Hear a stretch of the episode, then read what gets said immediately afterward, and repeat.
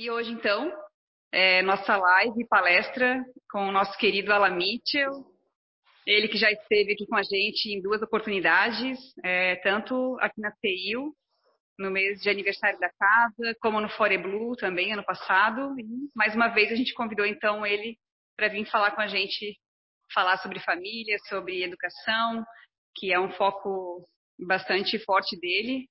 É, para quem não conhece, o Alan Mitchell ele é um dos idealizadores e autores das histórias infantis com a Turma da Mônica, né, entre outros livros também. E ele vem trabalhando bastante nessa quarentena com as lives, né, Alan? e eu vou deixar então a palavra com ele para ele passar para a gente então esse conhecimento e essas informações. Obrigada, né, para a gente começar, né, Alan? Obrigada pela sua participação, pela sua presença aqui com a gente mais uma vez. Eu que agradeço. Então, é com você agora. Prontinho. Olá, pessoal. Olá, meus amigos que nos encontram. Estamos aqui mais uma vez com essa possibilidade de nos encontrar online, pela primeira vez aqui com vocês mais próximos, com vocês aí de Santa Catarina, do CEIU, ou todos vocês que acompanham uh, o trabalho feito pelo CEIU, Recanto do Saber. Então, mais uma vez, gostaria de agradecer a toda a equipe pelo convite né? Como a Gabi bem lembrou, estivemos aí no Freud Blue ano passado, também no aniversário da casa, e foram ambos momentos muito especiais.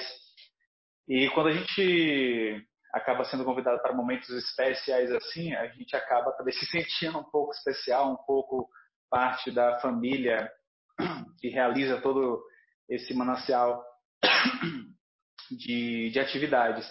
São várias atividades realizadas, são várias atividades necessárias para o nosso próprio saber. Eu acho que esse nome, Recanto do Saber, é incrível, porque faz com que a gente pense sobre o nosso autoconhecimento, essa necessidade de nos descobrirmos a todo momento, porque a todo momento nós nos descobrimos. É, nós nos descobrimos em novas atitudes, em novos pensamentos, uh, em novas formas de lidar com situações é, complexas, até nas situações simples. Vocês também já devem ter percebido que que algumas vezes vocês mudam um pouco, nós mudamos um pouco uh, as nossas reações e as nossas escolhas também, muitas vezes a gente muda um pouquinho. E, obviamente, quando a gente, nós fomos convidados a, a falar do tema, é, falar, pensar um pouquinho sobre a questão da quarentena, como a gente tem se relacionado, provavelmente vocês já devem ter ouvido muitas coisas, muitas matérias, muitas reportagens, muitos vídeos, muitas, muitos podcasts, muitos áudios a respeito de tanto assunto uh, que nos faz refletir sobre essa quarentena. Muitas pessoas chamam a quarentena de um momento de reclusão, muitas pessoas chamam a quarentena uh, de momento de prisão temporária. Né? Uh, e, na verdade, no meio espírita, a gente tem tentado falar um pouquinho sobre a ideia do recolhimento. Porque todos nós nos encontramos recolhidos, muitos de nós temos a possibilidade de sair de casa, outros não temos essa possibilidade por, por sermos é, um pouco da faixa de risco, né? É, por sermos um pouco mais afetados possivelmente pela, pela ação do vírus, porque esse vírus ele não veio brincar, né, minha gente? Ele veio realmente fazer um trabalho, porque tudo que se encontra é, a natureza, na natureza, e o vírus é um ser biológico, as bactérias são seres biológicos, fazem parte da natureza que compõe todo o nosso planeta, a nossa vivência e nossa existência, né? Uh, tudo isso acaba nos trazendo experiências. E essas experiências, obviamente, vão nos fazer interagir com situações novas. Muitas vezes são situações antigas ou repetitivas, porque às vezes a gente tende a repetir algumas das nossas dos nossos velhos hábitos. Mas ao mesmo tempo, se faz a todo momento uma proposta, uma proposta nova, não é mesmo? E muitas vezes essa proposta ela vem em forma de desafios. A Jona de Ângeles, inclusive eu lembro de ter falado isso no, no Fora do, ela vem trazer, lembrar uma frase do, de Jesus, que vem nos trazer a seguinte reflexão: Vós sois deuses. Olha só que mensagem. Vós sois deuses. Podeis fazer do que eu faço e muito mais. A reflexão que Jesus nos traz, essa reflexão de potencialidade, de, de uma energia tão grande que a gente não consegue nem mensurar. É algo como se a gente pudesse explicar a um ser, pudesse voltarmos no tempo, pudéssemos voltar no tempo, há 200 anos pelo menos, e chegasse e explicasse aquelas pessoas de que, olha, vocês estão agora se metendo com essa questão de eletricidade, isso aí não é nada, vocês vão ver o que, que vem por aí. E eles não iam conseguir conceber. Da mesma forma somos nós. A gente não consegue conceber o que vai acontecer daqui a 200 anos. Não consegue. Né? As coisas estão indo muito mais rápido agora, a gente não consegue conceber o que vai acontecer daqui a 30, daqui a 20 anos. Ou pelo menos tentar imaginar. E aí, quando a gente vê essa mensagem de Joana, ela vem fazer a reflexão de que quando Jesus fala vós sois deuses, na verdade isso trata-se de uma proposta desafio. E essa proposta de desafio é para mexer conosco, para que a gente possa sair de onde nós estamos, para fazer muito mais coisas. E aí é que está a questão. Quando eu estava lá fora, podendo olhar para o, para o, para o que tinha lá do outro lado e tudo mais, a gente poderia pensar assim: meu Deus, mas é, o que, o que, que essa, essa luz, essa, essa questão de, de, de todo esse potencial que está aí, à minha, à minha disposição lá fora. E aí, de repente, a gente começa a perceber que não é bem assim. As coisas, elas lidam com situações que você não tem controle. E quando você não tem controle, a gente fica meio perdido, porque antes eu controlava, antes eu tinha um certo poder de ação sobre uma coisa ou outra. E agora, isso já não é mais tão possível. Porque me tiraram isso de mim. E quando, e quando eu conseguia fazer esse tipo de situação, é, a gente começa a imaginar de que lá no lá no, no quando a gente estava no, no, nas ruas a gente começava a pensar ah, que, que, que, eu tô, o que, que eu estou fazendo né? o que, que eu estou fazendo? O que que, o que que quais são as minhas escolhas? O que que agora a partir de agora eu vou poder decidir? E aí de repente você começa a perceber que com essa nova, com essa nova forma de, de, de, de não ter mais esse acesso de, de, poder de decisão, você fica, nós ficamos, nós nos sentimos um pouco menos, menos empoderados, né? E aí como é que como é que eu faço agora? Porque eu, eu antigamente eu ia para as ruas, eu interagia, eu falava, eu fazia, e aí eu tinha toda essa liberdade e agora eu não posso nem sequer botar meus pés lá fora do jeito que eu gostaria, ir para, os, para o mercado da forma que eu gostaria. Existe um monte de limitações, um monte de coisas que, que me impedem de tomar atitudes normais, cotidianas, né, rotineiras. Então eu preciso re, remodelar a maioria das, das minhas, da minha rotina. E aí, a partir de agora, existe algo muito mais além. Porque antigamente a gente antigamente, olha, antes nós tínhamos a possibilidade de, de, de fazer um planejamento, de fazer uma organização. Então vamos imaginar a, a Maria acorda, ela acorda às 5h15 da manhã, e aí ela começa a, se arrumar, a levantar da cama, vai até o, o, o guarda-roupa, a gaveta, puxa ali uma roupa, e aí ela coloca aquela roupa, é, molha o rosto, é, escova os dentes e aí vai até a sala e começa o seu processo de alongamento. Ela alonga, faz vários tipos de exercícios, é, algum, algumas Marias podem fazer a yoga, outras apenas uma leve meditação. Então, uma introspecção, um alongamento do corpo para poder começar o dia muito melhor. Ok. Aí chega o alarme, toca 20 minutos depois, 25 minutos depois, ela lembra que precisa fazer uma outra tarefa. Essa tarefa agora é ir até o quarto dos meninos, dos filhos, e acordar os filhos, preparar para para a escola e colocar para tomar banho, coloca para escovar os dentes, coloca para enquanto isso ela vai na cozinha, prepara o café da manhã, aí e por aí vai, né? Se tiver marido, o marido também já levanta, que faz a parte dele, e aí no caso o, o, o José, né? Também vai ajudar os meninos, a, a, e, por aí vai. Essa era a nossa rotina, de certo ponto. É claro que cada um de nós temos a nossa própria rotina. Mas isso ela tinha um controle. Só que agora você não, não vai mais acordar para levar os meninos para a escola. Você vai ter que fazer um outro tipo de situação. Em alguns estados existem é, essa possibilidade do governo estadual oferecer o, a opção de estudo online, ou estudo através das TVs, uh, da TV local, ou da TV educativa, da TV estadual, enfim. Então, quer dizer que a gente teve que, todo, todos os setores nós tivemos que nos adaptar para essa nova situação. Uma situação que não foi pensada antes, que não foi planejada, ninguém nem tinha imaginado que isso sequer podia acontecer. E todos nós agora estamos com essa possibilidade de, é, de refletir sobre tudo isso, tudo que acontecia antes. Né? Então, e agora?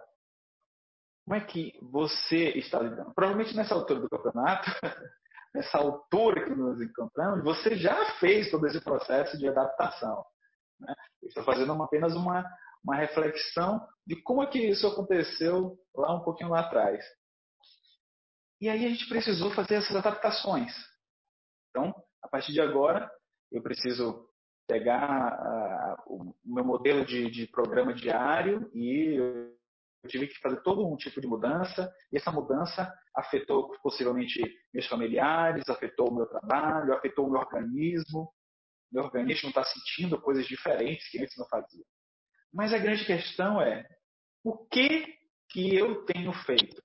Tem isso que eu tenho feito tem afetado positivamente a minha vida ou tem de uma forma me deixado desregulado, desregulada, de uma forma desprogramada e esse desprograme acabou de alguma forma me deixando um pouco mais é, fora do processo de conexão com uma certa estabilidade. E aí, nesse certa estabilidade, que, que, eu, que, que eu fazer? O que, que agora eu tenho que. Que atitudes eu tenho que tomar?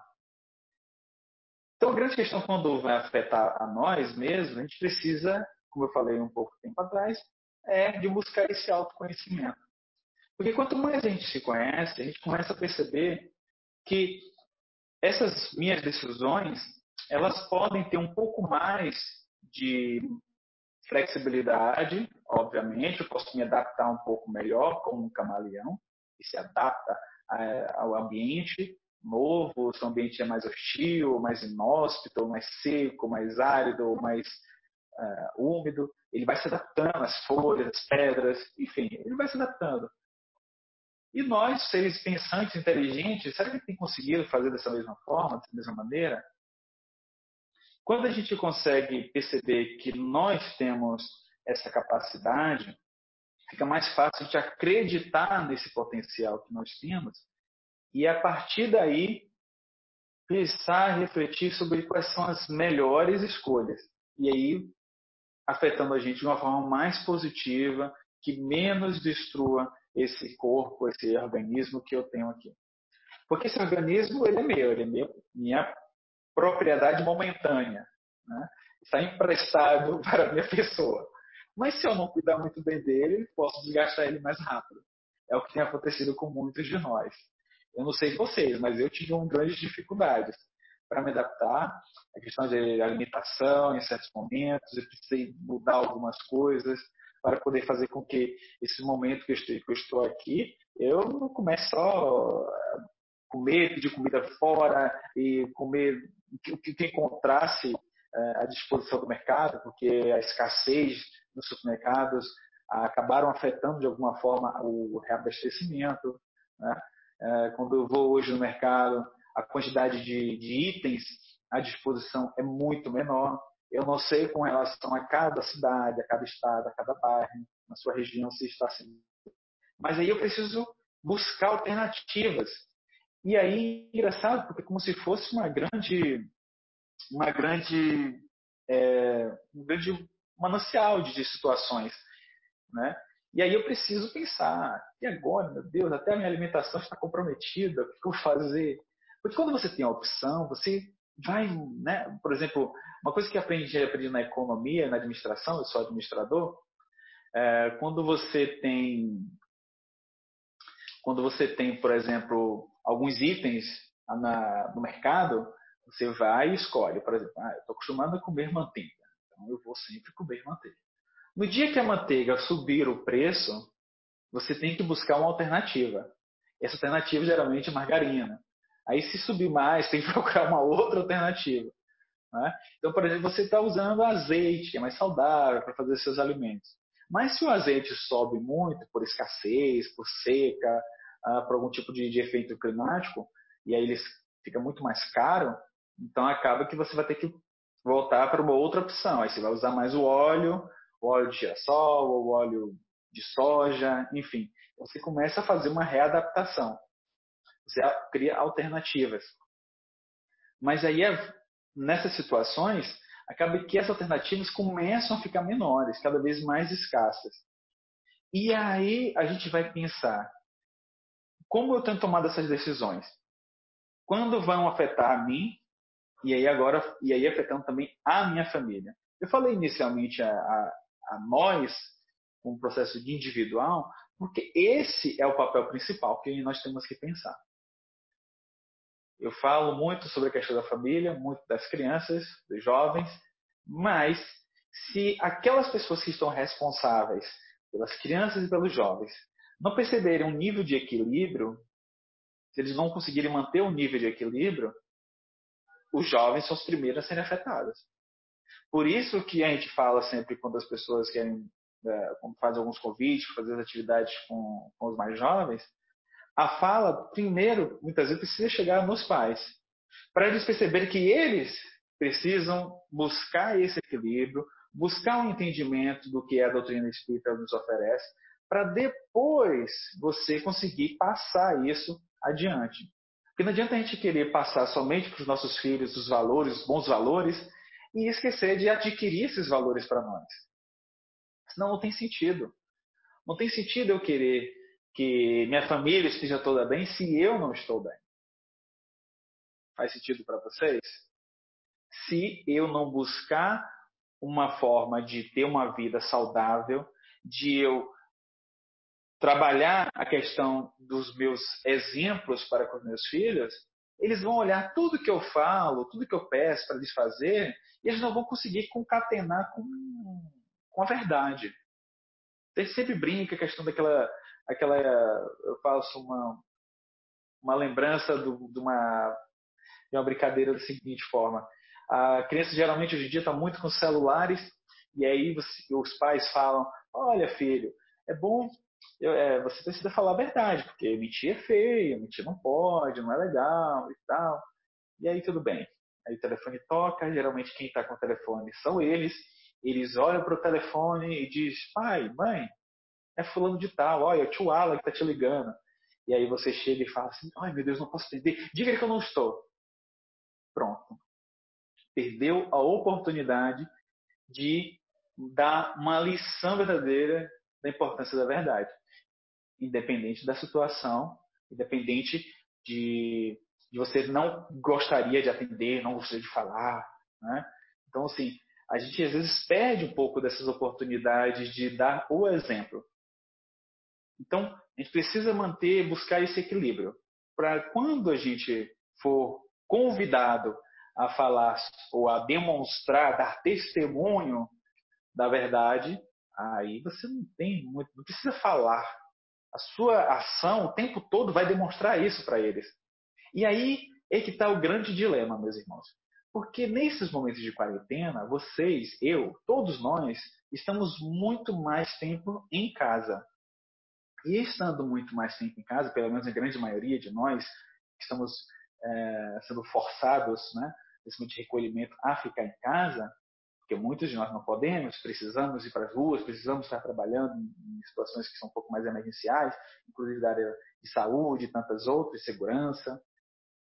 Então, quando você vai passar por esse momento de estar mais tempo em casa com a família, com o marido, com a esposa, com os pais, com os filhos, você vai estar muito mais tempo com eles e aí vocês vão se conhecer muito mais.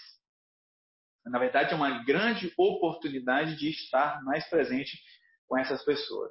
Só que aí tem um detalhe. Quando você está mais tempo com essas pessoas, muitas vezes essas pessoas elas vão te confrontar, elas já te conhecem, já sabem da maioria das coisas que vocês gostam, das coisas que você não gosta, e aí Então, muitas vezes elas são impacientes, ou você é impaciente com elas, já nível de, de interação que se tem, e acaba que você vai ali buscar uma forma de de tentar é, reagir ao que o outro fala. E aí nessa questão de reagir, muitas vezes a gente acaba sendo agressivo. Agressivo na forma de falar, agressivo na hora de, de, de se colocar. E aí a gente perde a cabeça. Então, quer dizer, como a gente pode aproveitar melhor essa quarentena? Né? Como é que vocês têm feito? Eu acho que vocês podem colocar né, aí o que vocês têm feito. Mas a nossa reflexão aqui, que a doutrina espírita nos traz, é que, primeiro, é essa busca de conhecimento. Porque a gente vai começar a saber os nossos limites. Porque eu vou saber que eu não consigo fazer determinado tipo de coisas. Eu vou saber que eu devo treinar um pouco outras outras coisas, um pouco mais. Eu preciso desenvolver algumas outras habilidades. Então, quando nós temos a nossa oportunidade, essas atividades, esses cursos que vêm nos oferecer um pouco mais de conhecimento sobre nós mesmos, um pouco mais de, de entendimento sobre as nossas, nossas capacidades, isso é muito positivo, porque aí a gente vai ter uma outra forma de, de renovação, renovação de nós mesmos. Porque é isso que a gente tem que buscar aqui. Que é mais uma experiência da reencarnação, é quando Kardec faz as perguntas do que é o objetivo da encarnação, e aí os espíritos vão dizer que a encarnação é um objetivo, nosso objetivo, a nossa missão é a busca da perfeição. Isso é a questão 134, se eu não me engano. E aí um pouquinho lá atrás, na 115, Kardec já tinha perguntado, mas teria Deus criado seres bons e outros maus? E aí, novamente, os, os espíritos. E aí, novamente, não. E já antes, os espíritos já tinham respondido: Ah, Deus criou todos nós, seres, todos os seres simples e ignorantes. Mas criou com uma missão: a missão de chegar até a perfeição. Porque às vezes a gente pensa que a nossa, nossa, nossa missão é alcançar, é curar o mundo, é ajudar os mais pobres, é ajudar os doentes, é, tudo é fazer alguma coisa para os outros, né? E esquece de fazer para si mesmo. Esse é o grande questão, esse é o grande dilema das nossas vidas. A gente encontra um marido, encontra a esposa e quer viver para isso, quer viver para os filhos. E, e esquece de que a gente precisa viver para a gente também. Só que, na verdade, principalmente para nós. Porque se a gente fica achando que está ajudando o outro, a gente, na verdade, acaba entrando em conflito com o outro, porque a gente quer impor a nossa ideia de perfeição no outro. Então, como é difícil a gente estar mais tempo em casa agora e ficar jogando um nível de perfeição para o outro, para os filhos, que eles não podem fazer isso, que eles têm que fazer aquilo, eles têm que estudar mais e muitas vezes a gente não se dedica aos estudos. Então, como é que eu posso é, exigir mais dos meus filhos se eu não estou exigindo mais de mim? E aí? Eu preciso exigir dando um exemplo. Como eu posso querer que meu marido vá estudar, vai conhecer um pouco da doutrina espírita, por exemplo, se eu não estou estudando em casa? Né?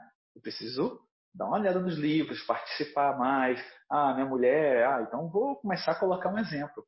Uma coisa muito interessante que eu vi quando eu morei, é, que eu percebi quando eu morei fora do Brasil, eu morei nos Estados Unidos, é, os maridos ou esposas, né, uh, nativas, no caso, então, por exemplo, os maridos americanos, eles começavam a participar um pouco do, do, do que era o espiritismo. Eles não eram espíritas, não se identificavam como espíritas, mas eles falavam é, que achava muito bom o, o que era feito, achava a participação muito interessante.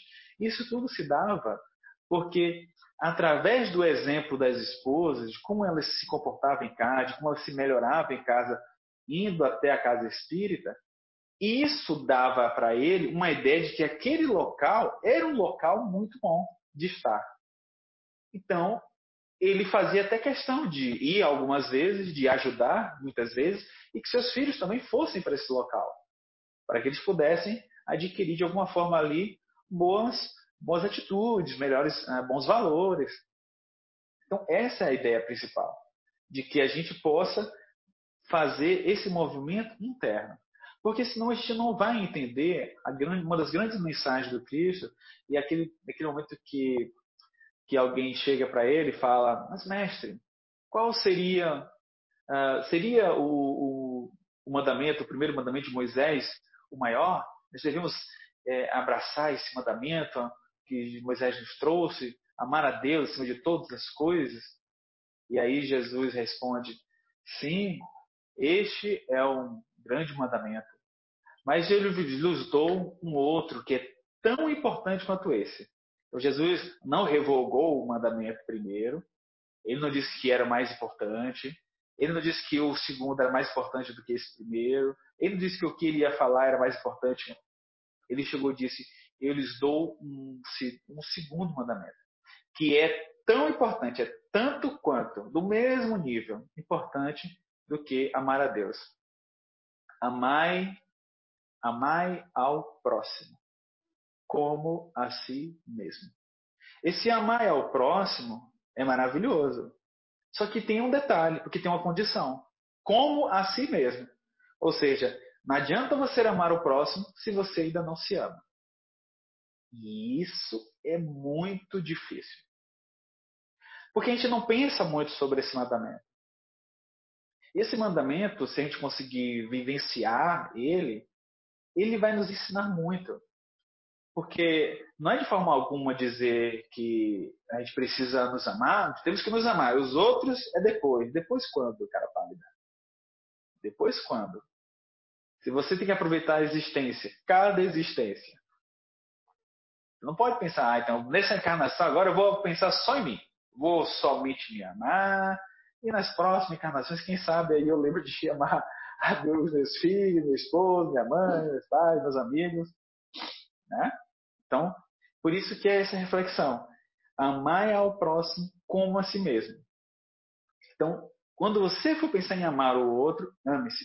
Quando você for pensar em se amar, ame o outro. Pense em amar o outro. Só que primeiro a gente precisa pensar nesse interno aqui. Ó. Eu tenho que cuidar desse corpo cuidando desse corpo, aí eu consigo imaginar e respeitar o outro. Porque se eu percebo o que, que me faz sofrer, quais são as dores que eu tenho, eu vou pensar também no outro. Vou dizer, não, peraí, se eu fizer isso, eu não gostaria que fizesse comigo. Então, quer dizer, se isso não me faz muito bem, provavelmente não deve fazer o outro. Então, meu filho também, será que ele vai gostar? Que eu obrigue ele a fazer isso de, jeito, de qualquer jeito, sem explicar, sem conversar, sem carinho, sem uma palavra de, de amizade, conforto. Eu preciso conversar, eu preciso ter um pouco mais de, empatia com ele. Então eu vou conversar com ele para que a gente possa entender e ele perceber o porquê que eu estou pedindo aquilo para ele. Por que, que eu estou pedindo mais participação em ajudar a casa? Né? Para não haver uma sobrecarga. Precisamos dividir as tarefas. Então, você pode fazer vários exemplos. Conversar com a criança, conversar com a criança e especificar. Olha só, se forem casados, marido e a esposa falar: Olha, o papai faz isso, porque ele faz isso para me ajudar. E por que, que a, a mamãe faz isso? Porque ela está nos ajudando aqui em casa. Então cabe a nós também dar uma força para a mamãe, porque senão ela não vai ter tempo de ficar com a gente. Eu quero que a mamãe fique com a gente. Eu quero que o papai fique com a gente. Eu quero que a gente tenha um momento de sentar, assistir um filme, assistir desenho, assistir, é, fazer brincadeiras, montar o quebra-cabeças, participar de jogos, fazer joguinhos, passear. Mas para isso, a gente precisa dividir um pouco melhor essas nossas, nossas tarefas. Porque aí a gente consegue fazer que essas coisas, é, preparar a comida, arrumar a casa, limpar a casa, arrumar os brinquedos, tudo isso, a gente dividindo, acaba fazendo com que essas coisas acabem mais rápido. Essas tarefas um pouquinho mais chatas, né? essas tarefas um pouquinho mais demoradas, elas vão acabar muito mais rápido. São três, quatro, cinco pessoas trabalhando nela. Então, cada um arrumando um pouquinho vai fazer com que a gente aproveite muito mais tempo em família. Não é isso? Então, esse tipo de, de abordagem, de conversa, ela precisa buscar, primeiramente, uma forma de, de interagir de, de forma calma, tranquila. Obviamente que todos nós temos é, lidamos com espíritos em diferentes situações, em diferentes níveis de calma, de paciência, de vigilância. Mas isso tem muito a ver com o início. E muitos de nós que estamos no início, aproveitando agora os bebês, aproveitando ainda com um ano, dois aninhos, três aninhos, outros já estão com sete, outros já estão com dez, doze, quinze, vinte. Aí, meu Deus do céu, será que eu perdi o tempo? Será que ainda tenho chance de, de, de alguma forma, é, interagir com, com, com meus filhos e ainda de repente resgatar alguma coisa? Então, há sempre tempo para as coisas. Tá?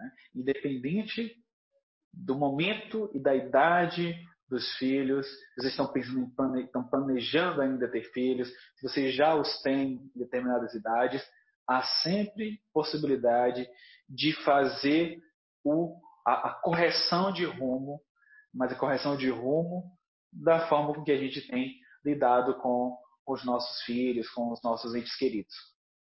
É a mesma forma que a gente poderia pensar ah, no casamento. Ah, mas a gente tem discutido muito, brigado muito, especialmente nessa quarentena. Essa quarentena tem ficado terrível porque a gente não consegue interagir, a gente não consegue pensar. Meu Deus do céu, antigamente ele trabalhava o dia todo, ela trabalhava o dia todo na rua, e era engraçado como a gente se dava bem. É claro, se ficava pouquíssimo tempo juntos, era pouco tempo juntos, então, ah, era basicamente vocês ficavam. Nós gastávamos muito mais tempo na rua, com, no trabalho, né? E ficávamos duas, três, quatro horas é, ali interagindo com, com, com a família.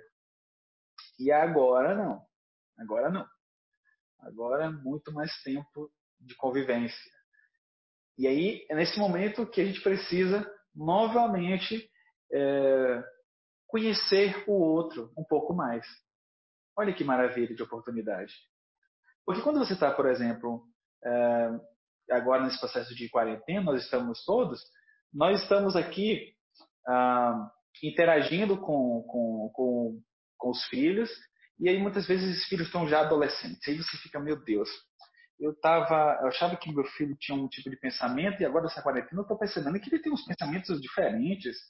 Então a gente não pode esquecer de que a Kardec vai nos lembrar, questionando os espíritos, de que quando chega naquela fase de sete anos, mais ou menos, aproximadamente sete, oito, seis anos, os espíritos começam a demonstrar, eles começam a se afastar um pouco mais do mundo espiritual, então até os seis anos, sete anos, eles ainda estão muito conectados com o mundo espiritual. Muitos deles veem os amiguinhos invisíveis.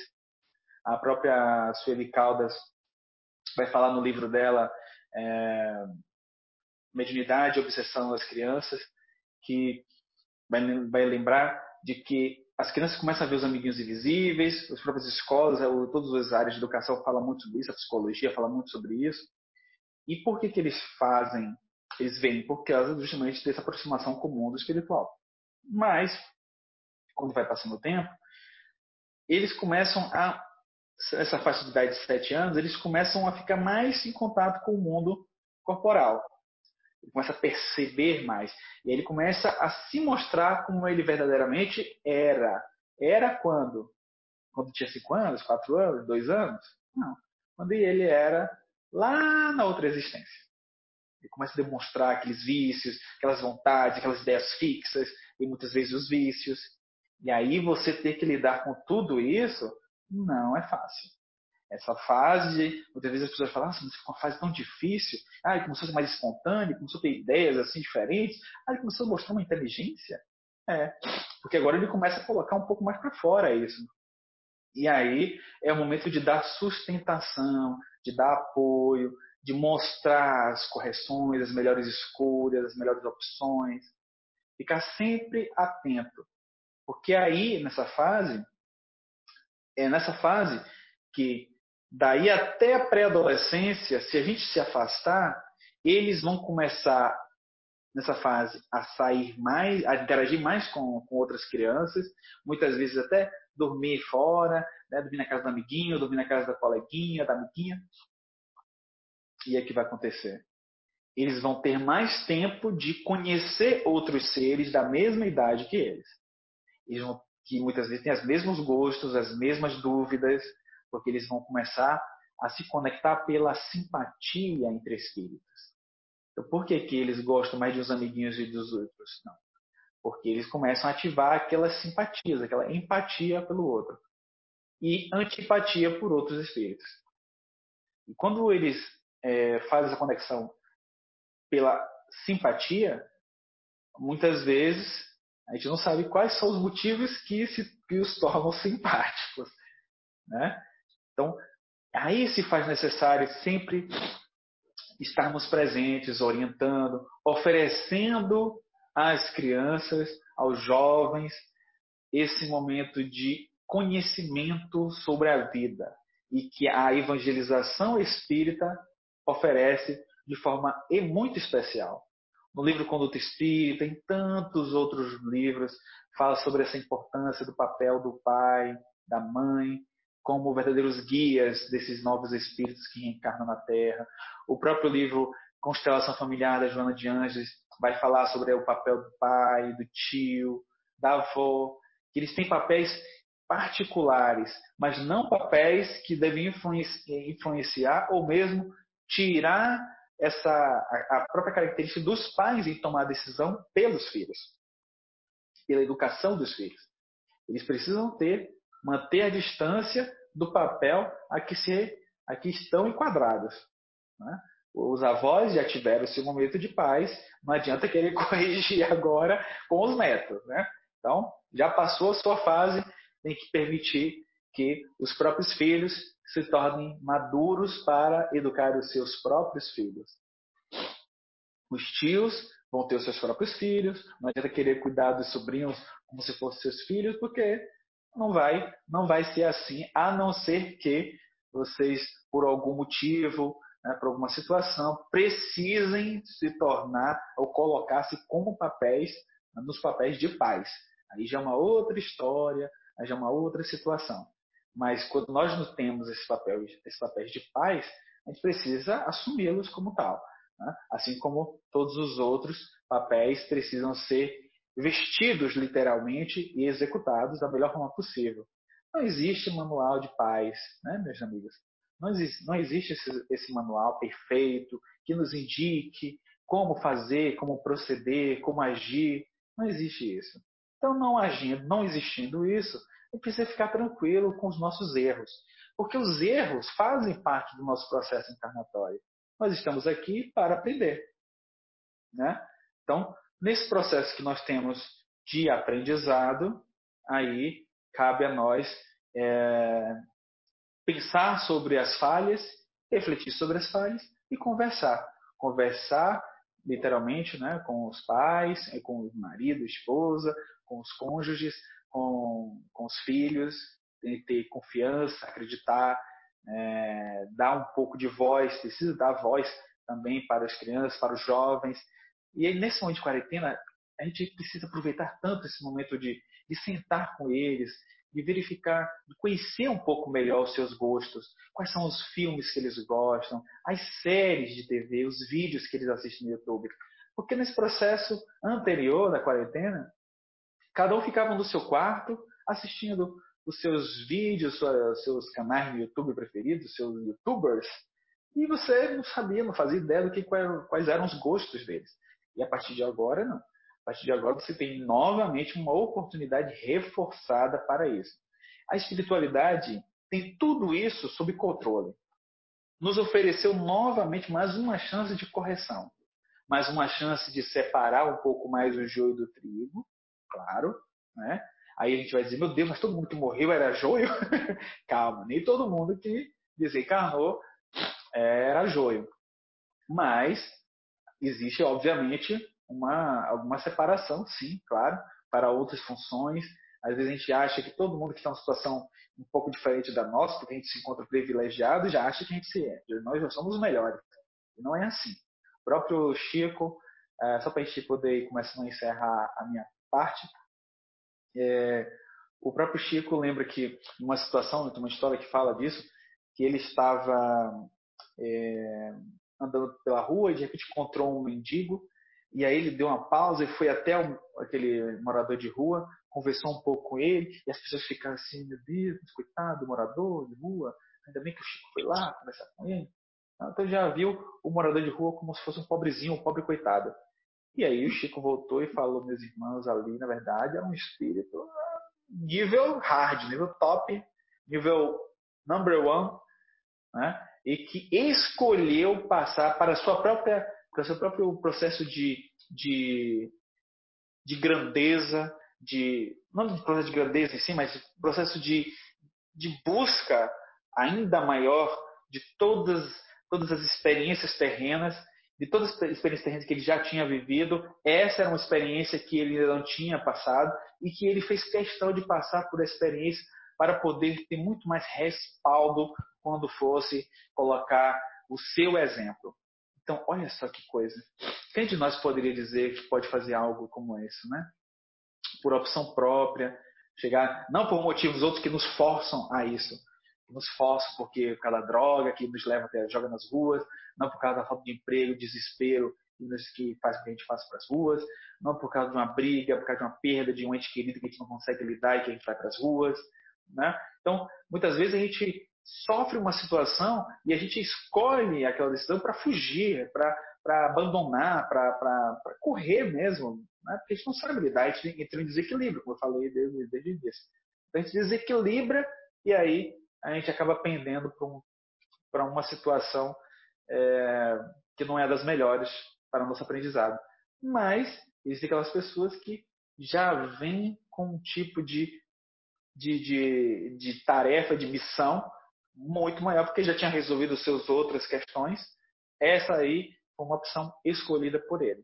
Então, que a gente possa compreender cada vez melhor essas oportunidades que estão aqui à nossa frente, estão aí à nossa disposição. É, a gente tem tantas, tantas opções, como eu falei no início, as instituições espíritas que estão aí oferecendo ah, o curso do ESD, o estudo sistematizado da doutrina espírita, ou o curso básico de espiritismo, cursos avançados de espiritismo, depois o curso de mediunidade e tantos outros cursos, curso para ser evangelizador, que é tão necessário, porque não basta ser aquela pessoa que, ah, não tenho nada a fazer aqui, por onde eu começo? Ah, começa por ali pela evangelização, para cuidar de criança, não. Não é para cuidar da criança, é para educar espíritos, espíritos milenares, porque na evangelização espírita, não é um lugar onde as pessoas se recolhem para conhecer a doutrina espírita e aí vão lá de vez em quando, não. É um local onde as pessoas precisam buscar conhecer melhor a doutrina espírita para passar para aquelas crianças. E às vezes, é, você pode comparar como sendo de pais, às vezes até um pouco mais superior aos pais, porque muitos pais não têm esse conhecimento espírita para passar para os seus filhos. E ali, na casa espírita, há um grande manancial de informações e de pessoas capacitadas, dedicadas para mostrar a, a nós espíritos né, na, na fase infantil ou na fase da adolescência a conhecer um pouco melhor esse tesouro que é o Evangelho, o Evangelho trazido por Jesus. Então, que a gente possa sempre lembrar disso.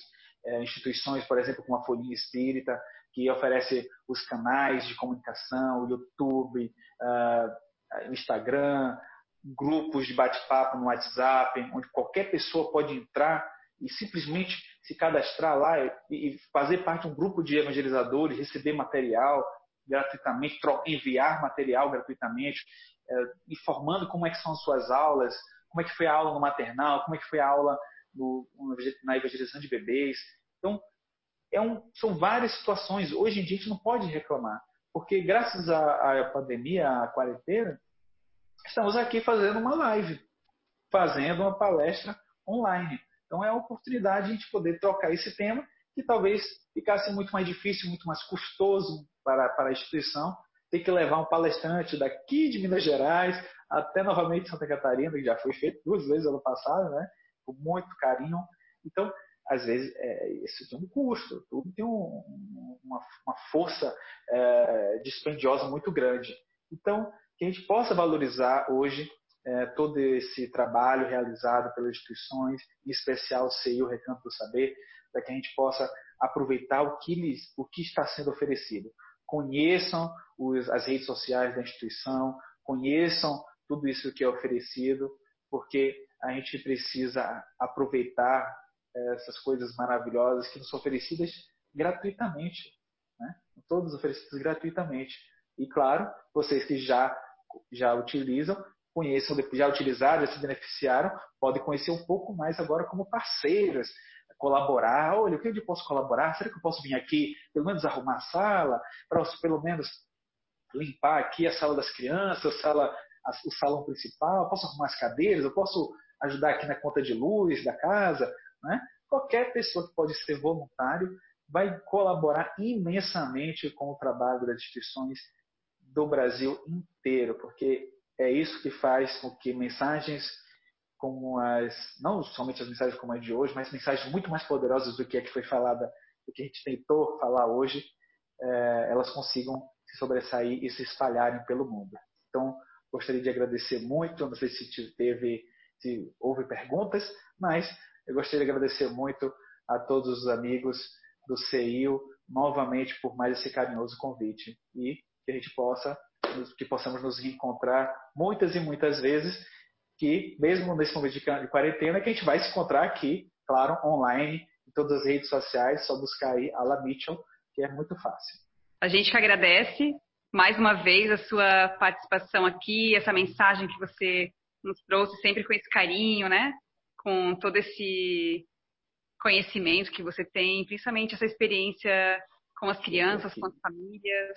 Estamos aqui ó, com o Chico, né, então, para encerrar agora essa transmissão, mais essa transmissão. E o Ala vai fazer a nossa prece final, então, e vai encerrar nosso, nossa live de hoje. Vamos todos nos concentrar, fiquem à vontade para fechar os olhos. Para a gente possa agradecer mais uma vez por esse momento de reflexão, de interação, através da internet, através da rede mundial de computadores, através aqui das redes sociais, onde essas mensagens ficarão dispostas, disponíveis para todos que aqui, que aqui desejarem. A gente possa fazer com que essa mensagem tenha um pouco mais de, de qualidade em nossa vida, que ela possa fazer sentido em nossas vidas.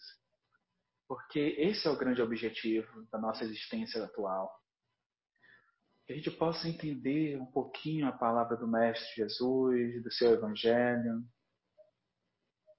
Que possamos compreender toda a forma de codificação preparada pelo querido irmão Allan Kardec, que nos ofereceu esse sistema tão organizado através de, sua, de seu grande labor e de sua esposa Amélie, e de tantos outros anônimos e conhecidos que nós podemos uh, ter mais conhecimento uh, através das obras, através dos índices, das apresentações das obras básicas, através da revista espírita, que a gente possa buscar conhecer um pouquinho melhor todo esse material mas não conhecer meramente como se fosse um material religioso que a gente precisa entender para fazer parte dessa religião. Não é isso.